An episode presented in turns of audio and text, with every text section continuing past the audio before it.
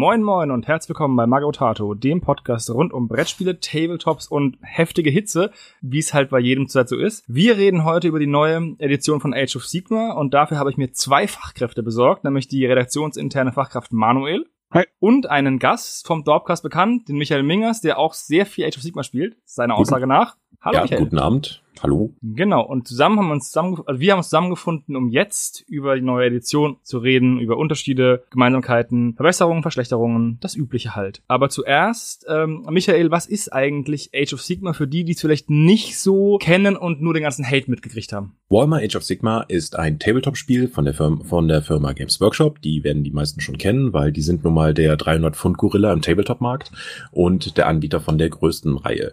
Vor drei Jahren hat sich Games Workshop gedacht, dass äh, das bisherige Setting für Warhammer, das klassische Fantasy-Setting, nicht mehr gut genug läuft und haben das komplett zerstört in dem in einem apokalyptischen Event, das tatsächlich auch die ganze Welt zerstört hat und haben dann gedacht, wir bauen mit einigen Tropes aus dem alten Setting das Setting neu und nennen das jetzt Age of Sigma. Drawback kam sofort und das Spiel hatte eigentlich nur, also hauptsächlich negative Publicity zu Beginn, oder? Kann man Um, das so sagen? Am Anfang hat das ziemlich viel Hass gezogen, weil das ist ja auch ein bisschen nachvollziehbar. Die alte Welt, das alte Warhammer war über 30 Jahre lang präsent als die große Tabletop-Marke und hat so viel positive Erinnerungen bei Leuten vorgerufen. Da war es ganz natürlich, dass man am er erstmal äh, dagegen ist, weil Games Workshop hat einem ja irgendwas weggenommen, mit dem man sehr viel positive Erinnerungen verbindet. Und äh, es hat auch wirklich nicht geholfen, dass Games Workshop den Start sehr drastisch verzogen hat mit der Zerstörung der alten Welt und dann eben das neue Setting, in dem man direkt so eine Art Space Marines äh, dann eingeführt hat, nur in einem Fantasy-Reich und praktisch keinen Hintergrund zu der neuen Welt geliefert hat. Also es war ja über lange, lange Zeit überhaupt gar nicht klar, ob diese äh, Fantasy Space Marines, diese ähm, Stormcast Eternals, ob das überhaupt nur belebte Rüstungen sind, ob da Menschen drin stecken, ob die damit verschmolzen sind, wie das alles funktioniert. Es war also sehr wenig Setting etabliert und alles sehr vage. Ja. Da würde ich gerne gleich mal reingehen, weil ich finde, es war nicht vage.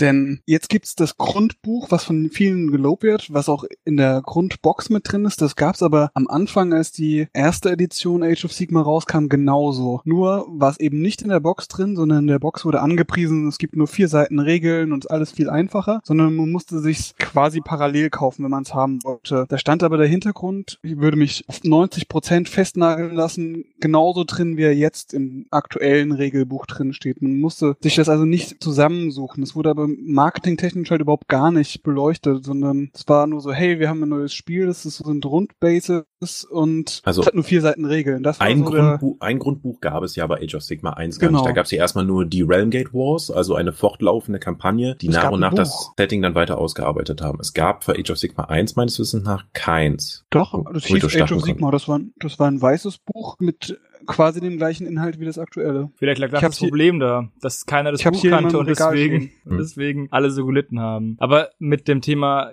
GW und neue Produktlinien oder größere Brüche im GW-Kosmos, das mit dem Finecast war ja auch so eine Sache, wo sie sich übelst in die Nesseln gesetzt haben. Das war ja weitestgehend ein technologisches Problem, dass einfach das Material und die Verarbeitungstechnik, die sie da für dieses neue Finecast genutzt haben, nicht den Qualitätsanspruch erfüllt hat, den Games Workshop an sich selbst hatte und auch die die Fans eigentlich erwarten könnten. Ja, das war das Problem. Sie sind zu früh damit auf den Markt eigentlich. Zwei, drei Jahre später die sind jetzt die Finecast-Modelle dann auch gut gewesen. Aber ist der Ruf erstmal ruiniert, ne? Alles, Ja. was mit Finecast zu tun hat, wurde, war dann direkt negativ konnotiert und deswegen hatte das auch keine Chance mehr. Ja, und so geht's, hatte ich das Gefühl, war auch mit Age of Sigma so. Und lange Zeit habe ich auch von kaum jemandem gehört, der das gespielt hat. Vielleicht haben die sich auch so ein bisschen ähm, das nur hinter vorgehaltener Hand. Hey, du spielst auch Age of Sigma. Lass uns mal in so einem dunklen Keller treffen.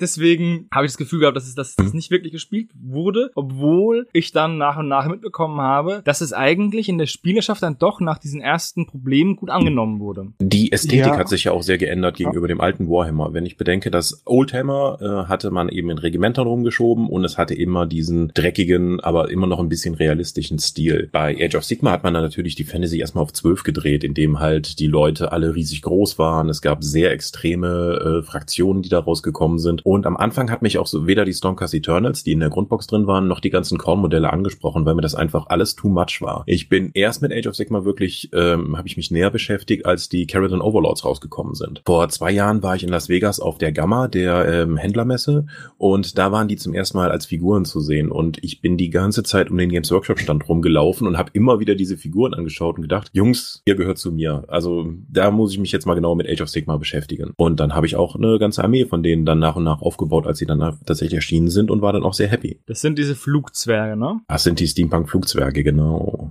Die sehen schon ziemlich cool aus, muss ich ganz ehrlich sagen, ja. Mhm. Ich kann auch noch was dazu sagen. Also mhm. ich glaube, ein großes Problem war am Anfang, dass es keine Punkte gab. Dass man das Spiel auf den Markt geworfen hat mit dem, hey, ihr stellt auf, was, was ihr gerade bockt habt und dann schaut ihr mal. Und dann aus der Community sich Systeme wie äh, wir zählen Wunden, wir zählen Modelle, was auch immer, was es damals für, für Möglichkeiten oder Ideen gab, um ein ausgeglichenes Spiel herzustellen. Und das hat das Spiel, glaube ich, am Anfang gehemmt, weil das auch noch die, die alte Spielerschaft oder auch eine neue Spielerschaft vielleicht davon abgehalten hat, sich damit anzufreunden und damit anzufangen. Das wurde dann erst besser, als ich glaube, knapp nach einem Jahr das General's Handbook rauskam und das erste Mal tatsächlich die Einheiten bepunktet waren. So auch ein ausgeglichenes Spiel ohne Third-Party-Unterstützung, möchte ich es mal nennen, möglich war. Ja, da denke ich auch, das war die große Zeitenwende, zumindest auch bei uns im Spielerkraft, äh, Quatsch, in die Spielerschaft rundherum. Ähm, sobald das Generalshandbuch da war, fühlte es sich halt wieder an wie ein wirkliches Spiel. Vorher war das halt so quasi schon experimentelles, freies Spiel, in dem einfach Leute gesagt haben, oder man den Leuten gesagt hat, es geht es nun hier nicht mehr ums Spielen, äh, wir wollen Citadel Modelle verkaufen, das ist die auftragte Firma Games Workshop. Ähm, Regeln sind optional. Und das haben die Spieler halt nicht so gut aufgenommen. Ja, weil es halt Spieler ja. sind. Genau, weil es Spieler sind und nicht nur Sammler. Die wollten halt auch irgendwas mit den Miniaturen machen und die nicht nur zum Selbstzweck sammeln und umbauen. Das ist zwar auch ein wichtiger Eckpfeiler des Hobbys, aber den kompletten Pfeiler des Spielers äh, dann einfach zu ignorieren für eine etablierte Spielreihe, die man dann rebooten möchte, war schon ein Problem. Ja. Auch viele äh, Elemente, die eben in diesen vier Seiten Regeln, sechs Seiten Regeln drin waren, wie wir messen immer von Modell zu Modell, statt über die Basen zu gehen, wie zum Beispiel dieser total coole äh, Maw Crusher von den äh, Orcs Iron Jaws. Wenn ich vom Modell ausgemessen hätte, hätte er nicht mehr über seine Basis rausschlagen können,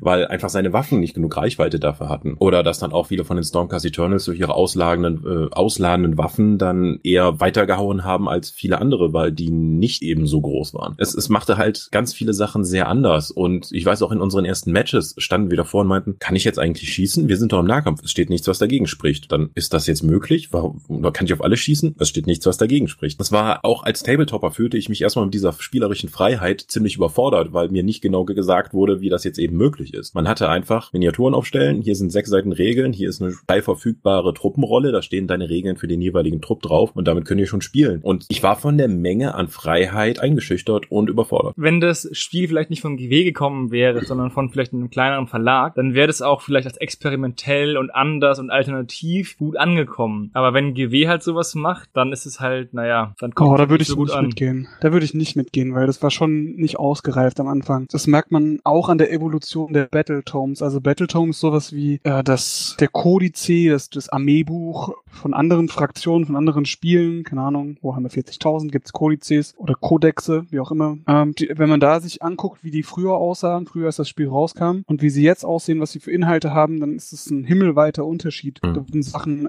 hinzu die, addiert. Äh, es waren vorher keine Fähigkeiten für, wie nennt sich das jetzt? Also wenn man, wenn man zum Beispiel nur Stormcast Eternals spielt, Treuefähigkeiten. Treuefähigkeiten, richtig, danke. Genau das fehlte am Anfang komplett. Artefakte fehlten, Generalsfähigkeiten fehlten. Ja, oder auch ja. überhaupt eine, eine äh, ansprechende Auswahl an Einheiten. Wenn ich da an das Battletome Pestilenz denke, von, für die Skaven, äh, für den Clan, für den solchen Clan, da war ja fast nichts drin. Ich habe das Ding durchgeblättert und mir gedacht, ja, damit soll ich jetzt spielen. Da sind hier irgendwie sieben verschiedene Varianten von dem Verminlord drin und ansonsten habe ich nur, glaube ich, drei oder vier Einheiten zur Auswahl.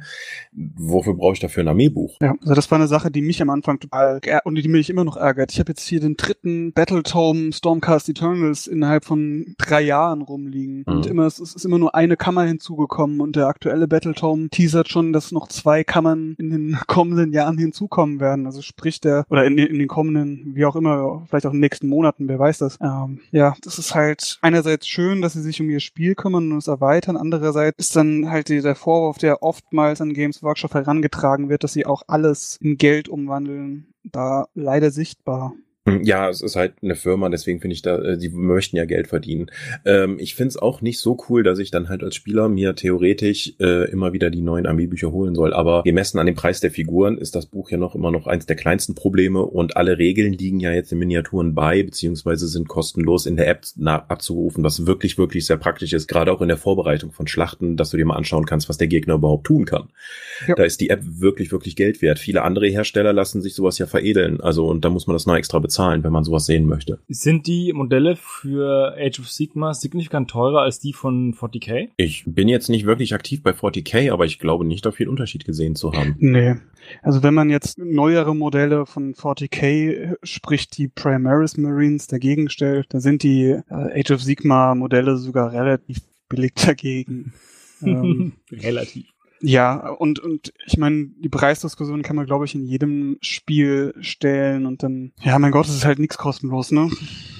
Ich glaube, was auch noch am Anfang für Age of Sigma ein bisschen problematisch war, äh, sie haben ja direkt zum Start Armeelisten für alle dann als PDF veröffentlicht und da waren halt auch, sagen wir mal, eine Handvoll von War Scrolls mit dabei, die lustige Elemente drin hatten. Wie, ja, wenn du das mit dem General machen willst, musst du halt wie ein Pferd wiehern oder so etwas, um den Bonus nutzen zu können. Von den hunderten von verschiedenen Einheiten, die man spielen konnte, waren das wirklich nur eine Handvoll, aber das ist irgendwie im Gedächtnis der Leute kleben geblieben und wurde dann auch mit Age of Sigma äh, ähm, assoziiert, dass ja man sich irgendwie über das Spiel lustig macht oder dass man halt keine von diesen albernen Sachen machen möchte, weil man spielt ja hier ein ernsthaftes Spiel und so weiter. Wohingegen fast alle von diesen War Scrolls halt normal im Spiel waren und keine von diesen absurden Elementen drin hatten. Also würdet ihr sagen, dass der Start holprig war, aber sich dann durchaus gebessert hat, weswegen ja ihr auch angefangen habt oder jetzt das Spiel spielt aktiv, ihr beide, oder? Ja, also Ja. der der Start war äh, ausbaufähig, ja.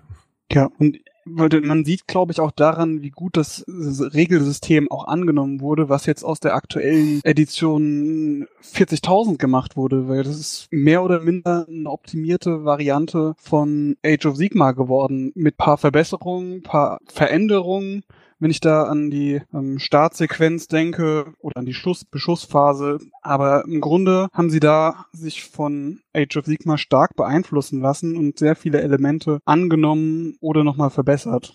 Wobei das, das äh, die achte Edition von 40k jetzt auch immer noch das komplexere Spiel ist, alleine durch die große Auswahl an Waffen, Ja. die man da in den Trupp packen kann. Und dass man nicht in den Nahkampf schießen kann, etc. etc. Das ist schon äh, auch von der Betreuung ein ganzes Stück aufwendiger und fordernder als das eher zugänglichere Age of Sigma. Ja, absolut. Jetzt haben wir jetzt mal eine ganze Menge Sachen aufgezählt oder ihr habt die aufgezählt, die Age of Sigma am Anfang schlecht gemacht hat. Was sind aber jetzt die Sachen, die Age of Sigma gut macht, weswegen ihr es spielt, wes- weswegen ihr Spaß am Spielen hat? Das können ja nicht nur die Designs von diesen Zwergen sein. Also eingangs würde ich erstmal sagen, die Zugänglichkeit, ähm, wie gerade schon erwähnt, weil ähm, theoretisch kann ich immer noch, wenn mir irgendwie 30 verschiedene Modelle aus fünf Fraktionen gefallen, kann ich die alle aufstellen und damit spielen. Das ist im Spiel dann nicht effizient, weil ich keine Fraktionsfähigkeiten nutzen kann. Aber ich könnte auch Skelette zusammen mit Zwergen und Elfen aufstellen, wenn ich da Bock drauf habe. Das heißt, wenn ich einfach nur ein paar Modelle zu Hause habe und als ich mit dem Tabletop einfach nur angefangen habe vor 20 Jahren, ähm, habe ich auch einfach immer wieder äh, Miniaturen mir gekauft, die ich geil fand und die standen dann einfach nur rum und ich konnte die halt nie einsetzen, weil auch damals war es halt so, vor 2000 Punkten brauchst du eigentlich nicht vernünftig auf, ähm, aufstellen und jetzt habe ich aber nur hier 20 Skaven, einen Eisenpriester des Space Wolves und was weiß ich noch alles. Und jetzt wäre das theoretisch möglich. Das macht die, äh, die Einstiegsgrenze für, äh, sagen wir mal, einen 12- bis 14-Jährigen, der auch noch mit dem Taschengeld nach und nach die Miniaturen zusammenkaufen muss, sehr viel angenehmer. Und Age of Sigma kannst du auch auf 500 oder 750 Punkten schon halbwegs vernünftig spielen. Ähm, das war mit dem alten Warhammer wesentlich schwieriger. Die Regeln sind kostenlos verfügbar, alle Truppenwerte sind kostenlos verfügbar. Diese, über die App ist das sehr angenehm zu verwalten. Äh, Games Workshop bietet selbst einen War Scroll Builder an, womit ich mir meine Armeen inklusive Artefakten und weiteren Zaubersprüchen zusammenklicken kann. Ist wirklich einfach und zugänglich. Ja, Ich würde noch hinzufügen, dass mir das Fantasy, das High Fantasy Setting von Age of Sigma sehr gut gefällt. Auch wenn viele immer über die Stormcast Eternals als ja quasi Fantasy Space Marines schimpfen. Ich finde sehr schöne Modelle und ich finde auch vom Setting her macht es was her, mal nicht das Tolkieneske Fantasy-Setting in einem nachempfundenen Europa oder wie das alte Warhammer in einer nachempfundenen ähm, Erde zu sein, sondern halt mal was High Fantasy abgespacedes. Das gefällt mir ganz gut.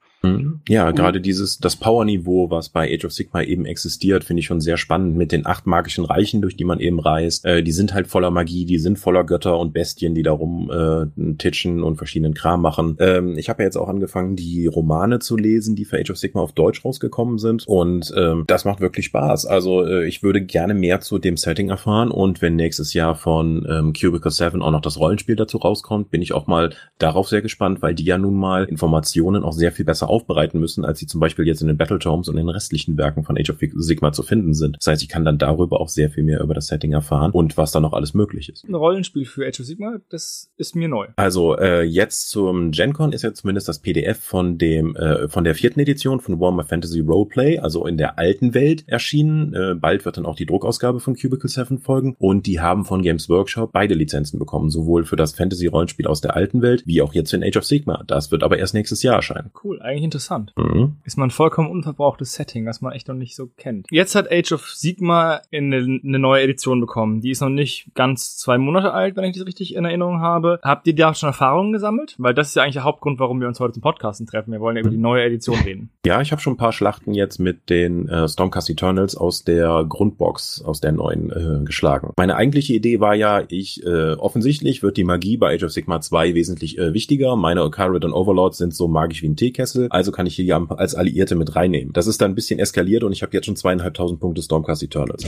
Welche denn? Äh, ich habe mich auf die ähm, die unantastbare Kammer ähm, spezialisiert, also äh, dass ich dann wirklich dann auch äh, die Sequitoren mitnehme und die Evocators und äh, den äh, Lord Arcanum of Greif und bald kommen ja auch noch dann die ähm, Sequitor, äh, die Evocators auf ihren komischen Battlecats, ja. von denen ich mir sehr viel verspreche. Und äh, wenn ich die alle dann habe, bin ich auch schon bei etwa 3000 Punkten Stormcast und dann muss ich einfach mal sagen, gut, das reicht, weil ähm, das ist, es gibt bei Age of Sigma ja bis heute du hattest es eben schon erwähnt, eine sehr große Ungleichgewichtung, was die Armeen angeht. Die Stormcast Eternals sind die Posterjungs für das ganze Spiel und dementsprechend haben die auch die mit Abstand größte Auswahl an Einheiten. Ich habe mal nachgeschaut, meine Caradon Overlords kamen insgesamt die Auswahl aus zwölf, aus zwölf verschiedenen War Scrolls, das heißt verschiedenen Einheiten, Helden und so etwas, die ich, die ich wählen kann. Die Stormcast Eternals kommen inzwischen auf 27 Heldenmodelle, die sie alleine auswählen können plus Dutzende weitere Einheiten und so weiter. Das ist ein recht großes Ungleichgewicht, weil dort auch nicht geschnitten ist nach Fraktionen. Wenn man Elfen oder Zwerge, Skaven guckt, da sind die ja nochmal in sich in einzelne Fraktionen geschnitten. Mhm, genau. Bei den Stormcast ist es irgendwie nicht der Fall. Ich hatte auch dann mir einen äh, ähm, aus der alten äh, Zwergen-Range, einen Runelord geholt, weil die besonders gut bannen können in der Magiephase. Mhm. Und der hat noch andere Fähigkeiten, die von denen können aber, äh, die können nur von Dispossessed, also anderen Zwergen aus dieser Subfraktion der Zwerge genutzt werden und nicht mal von Duadin, also den Zwergen allgemein. Das heißt, ich bin da extrem darauf angewiesen, diese Subfraktionen dann zu spielen, also effektiv Themenarmeen, wie man es von Privateer Press kennt. Außer bei den Stormcast, die alles wild miteinander mixen können und die auch für jede weitere Fraktion der Ordnung als Alliierte möglich sind. Das heißt, die sind wirklich die Vanille-Fraktion, die sind, können sich auf alle anderen aufteilen. Das ist das Wichtigste, was die Ordnung zu bieten hat, als eine der vier großen Fraktionen. Manuel, willst du noch sagen? Oder wollen Nö, wir mal über was jetzt die Unterschiede von den, zwischen der neuen Edition ist und der alten Edition? Was wurde da verbessert? Was wurde angepasst? Es kann ja nicht nur ein paar neue War Scrolls für die Stormcast Internal sein. Also, ich finde, im Grunde haben sie nicht viel verändert, sondern nur punktuell sind sie entweder auf Wünsche oder Anregungen der Community eingegangen oder haben auch Sachen aus 40.000 noch mit reingenommen. Ich denke da an die Generalspunkte, die man für, für seine Kontingente bekommt. Und was du vorhin schon angesprochen hattest, die Magie, die haben sie nochmal hervorgehoben. Das ist, glaube ich, die größte Neuerung, die es mhm. jetzt in der, in der zweiten Edition gibt.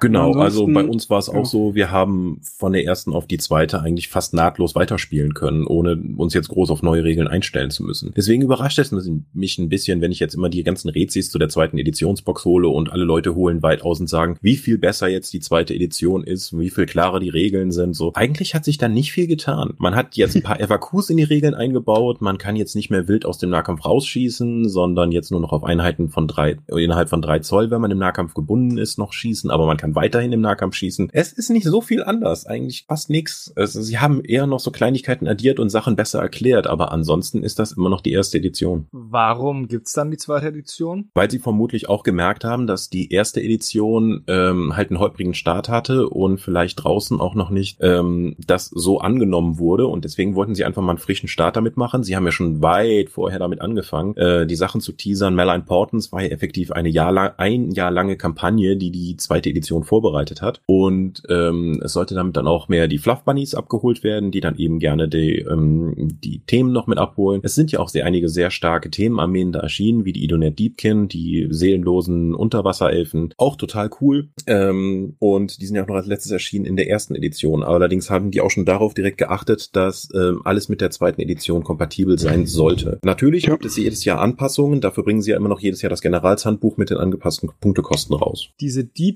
Deepkins oder wie die heißen, die sind schon ziemlich coole Modelle, wobei ich mir nicht ganz klar ist, schwimmen die oder schweben die? Effektiv beides, weil äh, die benutzen sehr starke Illusionsmagie und äh, effektiv ist die so stark, dass sie allen Fischen und allem anderen um sich herum auch noch suggerieren, dass sie weiterhin unter dem Meer sind. Das ist ein interessanter Erklärungsansatz dafür, dass man auf einer riesigen Schildkröte über Land schwimmt. Mhm. Die Modelle an sich fand ich recht schön, ja. Vor allem die Infanterie, diese großen Kreaturen, die sagen mir persönlich nicht, immer nicht so zu, aber die Infanterie fand ich mega cool.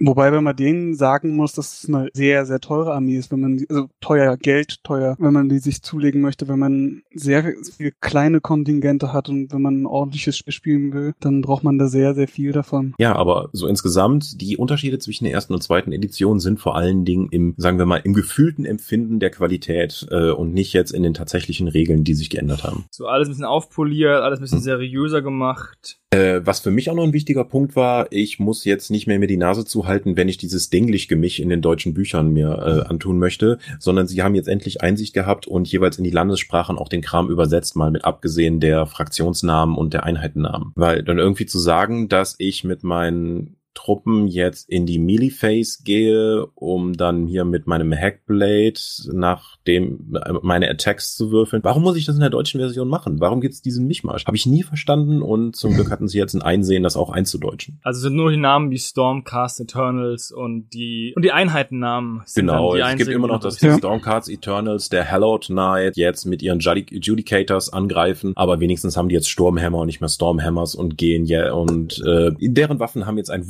Wuchtwert und einen Schadenswert statt einen äh, Rent und Damagewert im Deutschen. Wobei ich glaube, dass wenn, wenn GW die einzelnen englischen Namen besitzen würde, würden die das teilweise auch der Lächerlichkeit preisgeben. Ich glaube, das sind einige Namen nicht sinnvoll zu übersetzen. Die sind vermutlich auch schon im Englischen relativ albern, nur die klingen halt cooler, weil es eine andere Sprache ist. Stormcast Eternal. Wie weiß man das am besten, ohne dass es dumm klingt? Die ewigen Sturmgeschmiedeten, das ist halt, im, klingt im Deutschen halt immer sehr äh, holprig. Holprig trifft es ziemlich gut. Ja, also das überrascht mich jetzt ein bisschen. Ich habe mich ähm, nicht wirklich äh, mit der zweiten Edition bisher befasst, aber auch mit der ersten noch nicht befasst, dass die so wenig, dass sie so wenig Veränderungen gemacht haben und es ja eigentlich dann keine, kein neues Spiel ist, sondern eigentlich dasselbe Spiel nur umverpackt. Eine, eine Sache sollte man vielleicht noch hinzufügen, ist, das Setting hat sich noch ein bisschen verändert ins Dunkle hinein. Ich hatte das vorhin schon angesprochen. Die Untoten sind viel mehr im Fokus jetzt in der zweiten Edition, am Anfang der zweiten Edition, wo Anfang der ersten Edition oder an, als Age of Sigma rauskam, eher das Chaos oder Bösewicht war. Jetzt ist gerade Nagash und die Untoten, die Nighthounds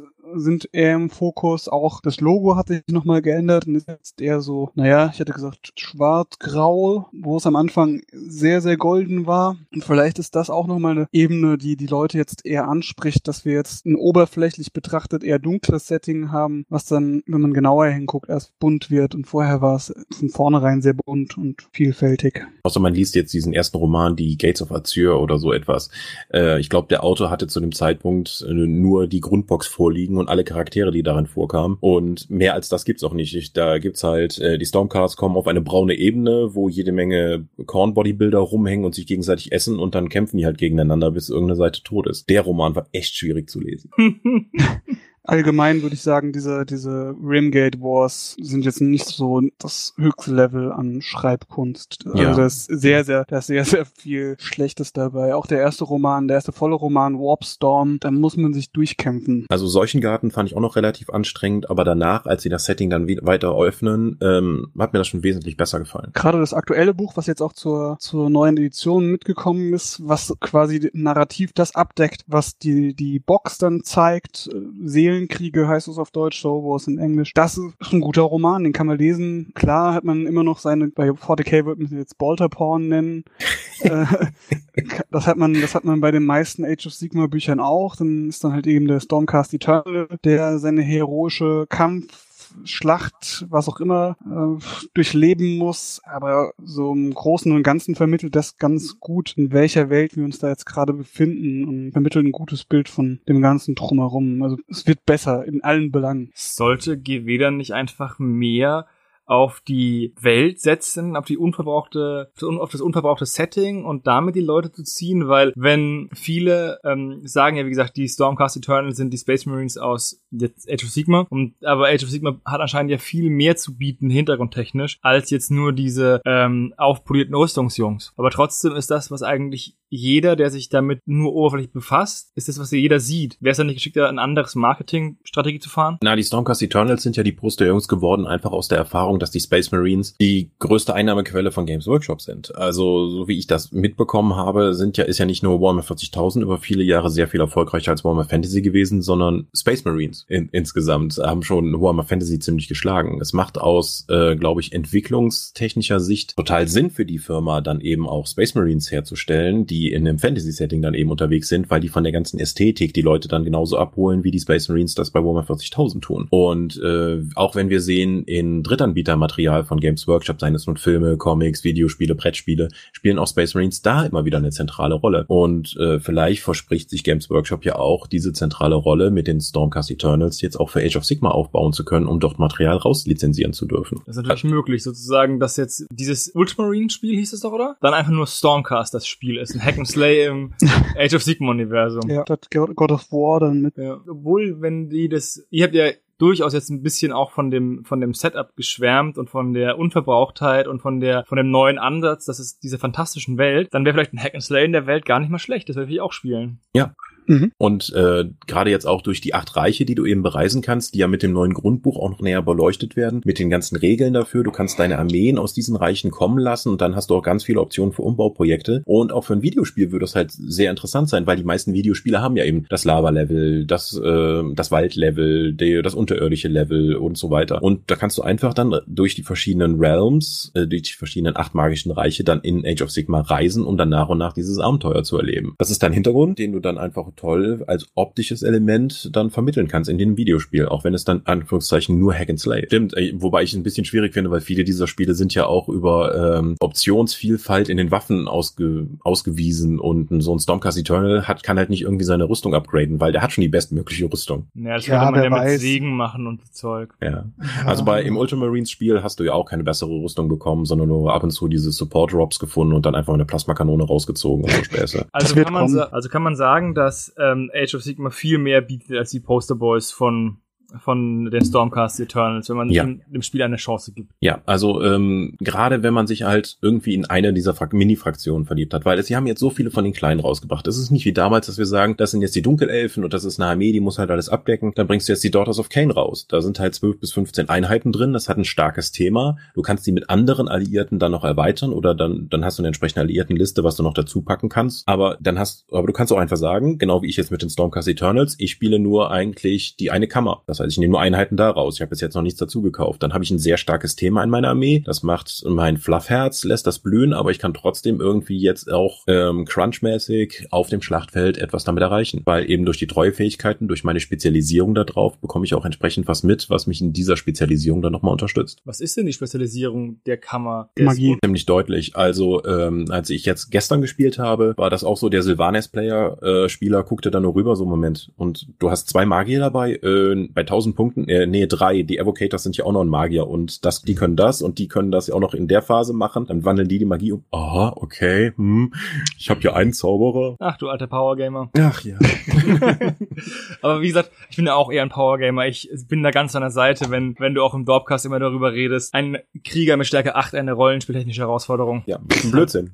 Crap, ja. Das ist wie im Tabletop kannst du natürlich sagen, so, ich möchte hier eine Themenarmee aufbauen, die mich einfach glücklich macht, weil das so gut zusammenpasst. Das heißt aber nicht, dass da dann irgendwie sagen muss, das ist einfach spielerisch so schwach, weil wer geht denn schon gerne jeden Samstag irgendwo in den Spieleladen und lässt sich da vermöbeln, aber dann zu sagen, ja, aber mein Thema ist echt gut. Äh, Mhm. Irgendwann hast du da keinen Spaß mehr dran. Und deswegen finde ich es ganz gut, dass du dann eben auch über diese mh, Themenarmeen und die Spezialfähigkeiten dann auch auf dem Spielfeld was reißen kannst, auch wenn dein Fokus eigentlich sehr eng ist. Das erinnert mich an den einen, der bei 40k damals seinem Inquisitor eine meisterhafte Schrotflinte gegeben hat, weil es auch so cool ist. Dann hat er irgendwie für 10 Punkte eine Waffe gegeben, die nichts kann. Und da denke ich mir, warum? Warum? Du, und dann beschwert er sich, da hat er sich immer beschwert, dass er verloren hat. Ja. Aber der hat dann immer so 150 Punkte bei einer 1000-Punkte-Liste, die dann einfach unnötiger Müll waren. Oder Speck, wie man es so schön nennt. Ich finde, so sowas findet man selten bei, bei Age of Sigma. Also ja, man kann sich eine fluffige Liste zusammenbauen, aber es gibt jetzt tatsächlich keine Schrott-Schrott-Einheiten oder Schrottwaffen, die man vergeben kann. Man hat schon, wenn man nicht wirklich aus jeder Order-Fraktion eine, eine Einheit nimmt, sondern eine Haupt, eine Hauptarmee und dann noch was dazu, dann hat man schon Chancen, ein ausgeglichenes Spiel herbeizuführen, finde ich, aus meiner Erfahrung aus. Du kannst natürlich jetzt auch voll fluff gehen und sagen, ich möchte eine reine Monsterarmee haben, dass du dir dann aus allen Armeelisten dann eben ähm, die fiesen Monster rausnimmst und die alle aufstellst. Dann kannst du aber nicht mal als eine der vier großen Fraktionen dann antreten, sondern bekommst überhaupt keine Treuefähigkeiten.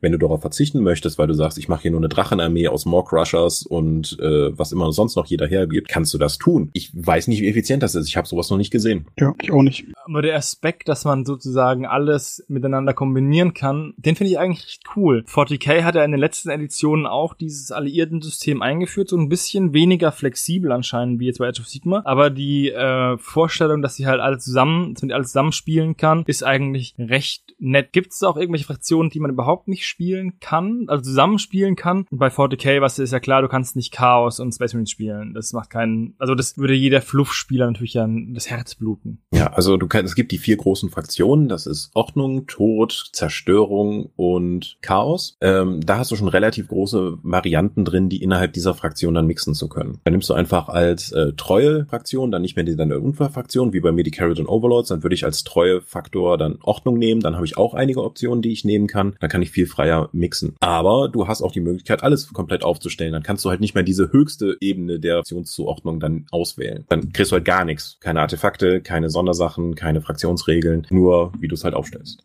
Ähm, fluffmäßig ist das natürlich dann auch schwierig zu erklären, aber ich denke mal, wer das Bedürfnis hat, so etwas aufzustellen, hat wahrscheinlich auch ein starkes Thema im Hinterkopf, dass er dir dann, das dann auch das vermitteln kann. Bei Warhammer 40.000, glaube ich, ist es ein bisschen schwieriger, weil äh, da gibt's halt keine von diesen großen Überfraktionen. Nur weil die Xenos jetzt zusammengesetzt wurden als die Xenos, als Armeelisten, heißt das ja nicht, dass die Necrons jetzt zusammen mit den Tyranniden in die Schlacht ziehen würden. Das Problem bei 40k ist, dass ich einfach, dass ich keine Fraktionen untereinander leiden kann. Genau. Also weder, weder die Chaosgötter können, können so gut miteinander, dann können ein Großteil der Space Marine Ordens ja auch nicht so gut miteinander. Die einzigen, die überall dazu passen, sind die Imperiale Armee zu jeder Space Marine Fraktion. Das ist alles. Und der Rest ist alles so ein bisschen, ja, die bucklige Verwandtschaft halt.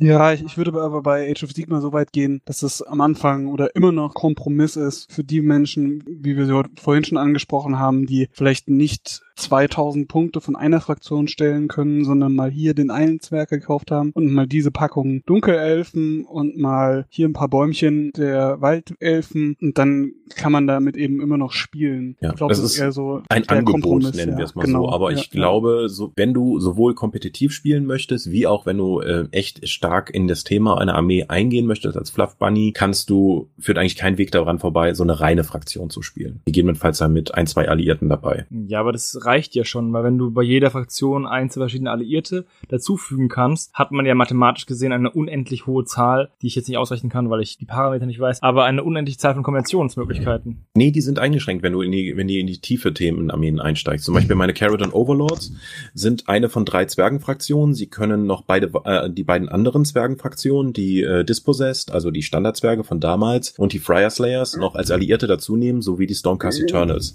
Das sind legale alliierten Optionen, wenn ich den Fraktionsbonus von den Caradon Overlords haben möchte. Alles andere ist erstmal nicht möglich. Ich kann also nicht irgendwie noch Elfen reinwerfen. Wenn ich natürlich jetzt sage, ich gehe eine Option drüber und nehme anstatt Caradon Overlords jetzt eben Ordnung, dann wäre alles wieder möglich. Ah, okay. Jetzt verstehe ich das Ganze auch. Ich habe mich damit nicht so befasst, ich bin ja nur der Moderator. Das ist meine Ausrede für heute, wenn ich Blödsinn geredet habe. So. Die zweite Edition ist raus. Und was wünscht ihr euch denn eigentlich so für dieses Spiel in der Zukunft? Was ist denn das, wo ihr euch wünscht, dieses Spiel oder allgemein dieses Universum, wo das hingehen soll? Also von mir aus darf es gerne so bleiben, wie es ist. Es müssen nicht unbedingt zu jeder Monster-Fraktion, Untoten-Fraktion, Chaos-Fraktion neue Stormcast-Orden rauskommen. Das Verhältnis muss nicht unbedingt beibehalten werden. Ähm, aber wir können gerne weiter so fantastische, im wahrsten Sinne des Wortes, fantastische Armeen wie diese Deepkin bekommen oder die, na, wie heißen sie, Iron Jaws, die no neuen Orks in Age of Sigma. Also wenn es in dem Stil bleibt und sie weiter in dem Stil Armeen rausbringen, dann wäre ich da sehr glücklich. Und ansonsten habe ich nicht sehr viele Wünsche, muss ich sagen. Ich bin auch relativ zufrieden, wie es angeht. Was ich mir jetzt für die Zukunft wünsche, sind halt weitere Themenarmeen, ähm, die äh, vielleicht auch mal die Fraktionen jetzt verstärken, die bis jetzt nicht so viel bekommen haben, weil die Zerstörung ist bis jetzt stark unterrepräsentiert im Spiel. Also das sind die Orks und Oger vor allen Dingen. Die Untoten haben jetzt noch was dazu bekommen. Und Chaos ist halt nur auch bis zu einem gewissen Grad ausbaufähig, weil äh, es gibt halt vier Chaosgötter und einer davon ist irgendwie noch festgekettet. Aber ähm, ich bin, lass mich gerne davon überraschen, was da jetzt noch alles möglich ist mit den Daughters of Cain, diesen halb mutierten Dunkelelfenfrauen habe ich zum Beispiel auch gar nicht gerechnet. Ähm, mal gucken, was da noch kommt. Was ich aber, die bestehenden Fraktionen sind ja zum gewissen Zeitpunkt irgendwann abgedeckt. Dann muss ja irgendwas Neues für die jeweiligen Viecher rauskommen. Ja. Ähm, wie ich mir jetzt das noch wünschen würde, wie die Produktpalette weiter betreut wird, wären Kampagnenbücher. Dass du dann äh, sagst, okay, dieses Jahr steht im Rahmen von der und der Kampagne und dafür kriegen dann alle bisherigen äh, Fraktionen dann nochmal ein, zwei neue Modelle. Damit ich nicht irgendwann sage, okay, ich habe jetzt die Carrot und Overlords fertig, was jetzt, äh, weil ich hätte gerne nochmal jetzt irgendwann ein weiteres Heldenmodell oder so etwas, äh, oder wenn ein neues Walmart Quest rauskommt, das ja inzwischen auch bei äh, im Age of Sigma Setting spielt, dass da ein neuer Held für die Carrot und Overlords oder dann ein neuer Held für die Idonet Deepkin ist, die ich dann auch im Tabletop mit benutzen kann. Wenn es jetzt mit Shadespire weitergehen sollte, wenn dann eine äh, Fraktion für die Iron, ähm, für die Carradon Overlords dann auch noch erscheint, die ich auch in Shadespire spielen kann. Alle Modelle, die in Shadespire rauskommen, kriegen auch Regeln in Age of Sigma. Das heißt, nach und nach kann ich dann auch noch, selbst wenn es nur Kleinigkeiten sind, äh, habe ich das Gefühl, dass meine Armee weiter unterstützt wird und nicht alle zweimal im Jahr dann eben was Neues für die Stormcast erscheint. Was man, glaube ich, schon angekündigt hat oder wenn man, ich glaube, prophezeien kann, sind, oh, was, die Dark Oath heißen sie, glaube ich. Die haben in dieser Kampagne, die das letzte Jahr lief, auch einen Helden bekommen. Bislang haben zwei Helden auch eine gesamte Armee bekommen, die Nighthounds und eben diese neuen Stormcast. Damals war eben noch Dark Oath, so Chaos-Barbaren hätte ich sie genannt, geteased und Goblins, ja. die wahrscheinlich, das denke ich, wird in, in naher Zukunft mhm. noch kommen. Der Mondgoblin-Clan wäre natürlich sehr spannend, äh, wenn das jetzt noch käme. Und äh, Dark Oath so als Barbaren des ungeteilten Chaos wäre natürlich auch noch möglich möglich. Ja. Ansonsten hast du gerade schon Shadespire angesprochen. Das würde ich gerne nochmal rausheben, weil das finde ich ein sehr cooles Spiel, was auch in dem Age of Sigma Universum spielt. Ein Brettspiel, kartenbasiert, drei, vier, fünf. Die Untoten haben sogar sechs Einheiten, Figuren, sieben. sieben? Mhm. Oh, du hast recht. Sie stehen hier vor mir. Und das ist ein flottes Spiel, was gut von der Hand geht, keine schwierigen Regeln. Das, das macht Spaß. Das, kann, das haben wir heute Morgen schon gespielt. Das kann ich empfehlen. Wer, ja. wer ich habe heute Mittag noch gespielt. Na, siehst du? Ja, ist super. Ich liebe das. Ich wünsche, es würden mehr Leute hier in der Gegend spielen. Aber äh, obwohl es so zugänglich, ich habe ja gedacht, wenn die Zugänglichkeit zu diesem Spiel nochmal so einfach ist und ein Match halt nur eine halbe Stunde dauert, äh, dann findest du bestimmt viele zu, äh, Mitspieler dafür. Aber es ist wie immer schwierig. Mitspieler für Neues zu finden ist immer schwierig, weil die meisten, die meisten sagen, ja, ich habe doch schon so viel. Ja, aber es ist halt wirklich drei bis drei bis sieben Modelle und dann kannst du eben spielen, selbst wenn dein Deck dann vielleicht nicht optimal ist, weil du äh, dann nur deine für dir deine eigene Fraktion das Deck hast und nicht so viel Deckbau betreiben kannst. Aber äh, äh, ja, wir spielen das bisweilen sogar in der Firma, ab und zu dann in der Mittagspause, weil das passt so gut in, der, in die Zeit. Ich muss sagen, ich habe Shadespire, obwohl ich viel Gutes davon gehört habe, noch nicht gespielt. Ich sollte das vielleicht mal tun auf der nächsten, nächsten Messe oder nächsten Gelegenheit. Wenn der Manuel ja beim beim äh, hier Redaktionswochenende dabei gewesen wäre, hätte es ja mitbringen können, hätte man spielen können. Aber nein, der Frank Ja, musste ja nicht nach, dabei. Nach Berlin fahren und Frankfurt beim DFB-Pokalsieg zugucken. Ja, schade. Das hat sich wenigstens gelohnt für dich. Ja. Hättet ihr 8 auf die Fresse bekommen, dann hättest du auch zu uns kommen können. Das ist richtig, aber so stellt sich die Frage nicht. Ja. Nein, also das kann ich empfehlen. Was ich nicht empfehlen kann, was glaube ich aber nicht mehr unterstützt wird in der zweiten Edition, ist das Skirmish oder Scharmützel. Oh ja. Das war ein bisschen schrecklich. Ähm, ja, wir haben das auch äh, mit Freude uns gekauft und Test gespielt und gemerkt, äh, da hat nicht mal jemand über die Regeln überhaupt drüber gelesen, bevor die rausgekommen sind, weil Ja. äh, das war wirklich, das war mehr so was wie ein Konzeptpapier anstatt wirklich ein Regelheft. Mal abgesehen davon, das Ding hat ja nur 8, Mark, äh, 8 Euro gekostet äh, und ein Drittel des Heftes sind sowieso nur Fotos von Warbands. Aber äh, das war so undurchdacht und du nimmst Einheiten dazu. Ja, äh, kann ich dann den Sergeant, den Anführer meiner Einheit dazu packen äh, oder eine Spezialwaffe, weil das ist überhaupt nicht geklärt. Und es macht einen großen Unterschied, ob ich jetzt mit meinen Carradon Overlords jetzt den ähm, Matrosen hier hinsetze, der das MG dabei hat oder nur einfach seine Pistole. Aber beides ist ja Teil der War Scroll und ich nehme das einfach nur raus. Und, und, und, und, und. Also ich habe mir da eher sowas vorgestellt wie jetzt Kill Team. Ja, Aber das ist ja nicht mal ansatzweise gewesen. Das war hier, du hast Modelle, hier sind so, ich habe mir mal was überlegt, wie man irgendwie mit fünf Modellen spielen kann. Probiert das mal aus und wir gucken dann in der nächsten Edition, wie es weitergeht. ich, ich würde aber trotzdem gar nicht dem- weiter. Ja, ich wäre mir nicht sicher, weil Kill Team hatte ja in der siebten Edition Warhammer 40.000 auch nur so ein unbalanciertes äh, Erweiterungsbuch. Shadow War Armageddon. Nee, Kill, Kill Team Also, hatte. Das hat ein Nee. eigenes? Okay. Ja, Ki- Kill Team hatte so ein, auch einfach ein Buch, mit dem man Ki- Kill Team spielen konnte. Und das war aber auch nicht so, ne- oder auch sogar eine kleine Box, in der, der Death Watch gegen Tau, meine ich, drin war. Das war auch total unbalanciert. Ach. Und jetzt haben sie es ja im großen Stil nochmal rausgebracht. Vielleicht gibt's das, also eine Runterskalierung auf nur ein paar Modelle auf Tabletop-Basis dann auch in der neuen Edition nochmal von Grund auf. Der stärkt auf- mit dabei. Auf Killteam hätte ich auch mal wieder Bock. Mal gucken. Muss, ich habe auch gleich noch eine, noch eine Killteam-Truppe irgendwo rumstehen aus der guten alten Zeit. Mal abstauben.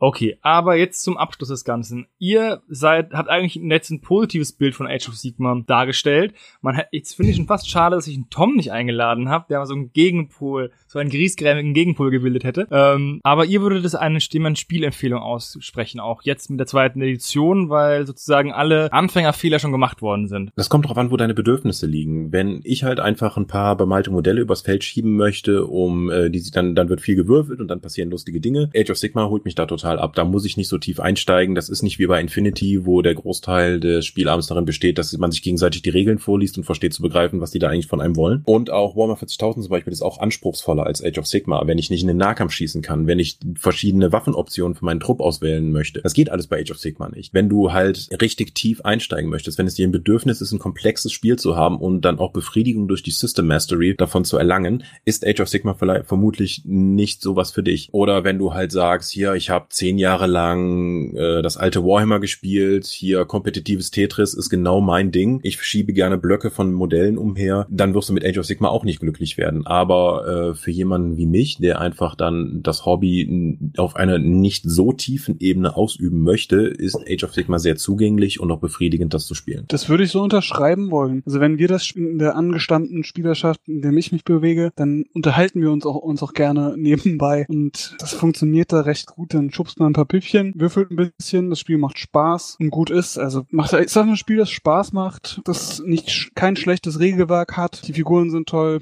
Ja, und Das- äh, es ist jetzt ja. aber auch nicht so, dass es halt äh, komplett gar keine äh, Nachdenken mehr erfordert. Gestern zum Nee. Beispiel habe ich einfach äh, ein Spiel verloren mit 1000 Punkten. Das habe ich in der letzten Runde nur deswegen verloren, weil ich meinen General falsch bewegt hatte. Also wenn ich den anders positioniert hätte, hätte ich das Spiel gewonnen, anstatt ein Unentschieden rauszuholen. Das war ein ganz klarer Fehler, den ich gemacht habe. Den, das war eine Entscheidung von mir. Ich habe die Situation falsch eingestellt und ich musste dafür dann auch direkt die Zeche zahlen. Das ist jetzt nicht so, dass ich einfach, wir laufen aufeinander zu, würfeln und das war's. Man muss schon ein bisschen nachdenken. Gerade jetzt auch äh, eher in der zweiten Edition, weil man die Kommandopunkte ja einsetzen muss, anstatt die, dass sie die ganze Zeit als passive Fähigkeit mit, mitlaufen. Du musst dann überlegen, wann ich den einsetze und für welche meiner Heldenfähigkeiten. Okay, vielleicht gebe ich Age of Sigma auch mal noch mal eine Chance, wenn ich mal Zeit habe. Das ist ja immer der Knackpunkt, dass man, das ist ja immer die Ausrede jedes Hobbyisten, dass er keine Zeit hat für sowas. Aber ansonsten hat's mich, hat's mir Spaß gemacht, mit euch eine kleine Plauderrunde zu haben über das neue alte Age of Sigma. Und ich weiß nicht, habt ihr noch was zu sagen? Ansonsten wäre es das für heute gewesen. Neue Editionen tun in der Regel erstmal ein bisschen weh, weil man ähm, das Gefühl bekommt, dass man äh, etwas weggenommen bekommt, woran man viele Jahre Spaß hatte. Das ist nachvollziehbar. Wenn man aber ein bisschen Abstand dazu gewinnt, kann man den neuen Sachen auch einfach mal eine Chance geben und dann nochmal mit ein bisschen Abstand dann vielleicht für sich entscheiden, ob das vielleicht doch äh, etwas ist, was man genießen könnte. Schaut euch mal Shadespire an, wenn euch das Look and Feel von dem Spiel gefällt, dann und ihr dann mehr, tiefer reingehen wollt, dann schaut euch auch mal die große Edition Age of Sigma 2 an. Okay, dann würde ich sagen, war das ein schönes Schlusswort und wir hören uns dann im nächsten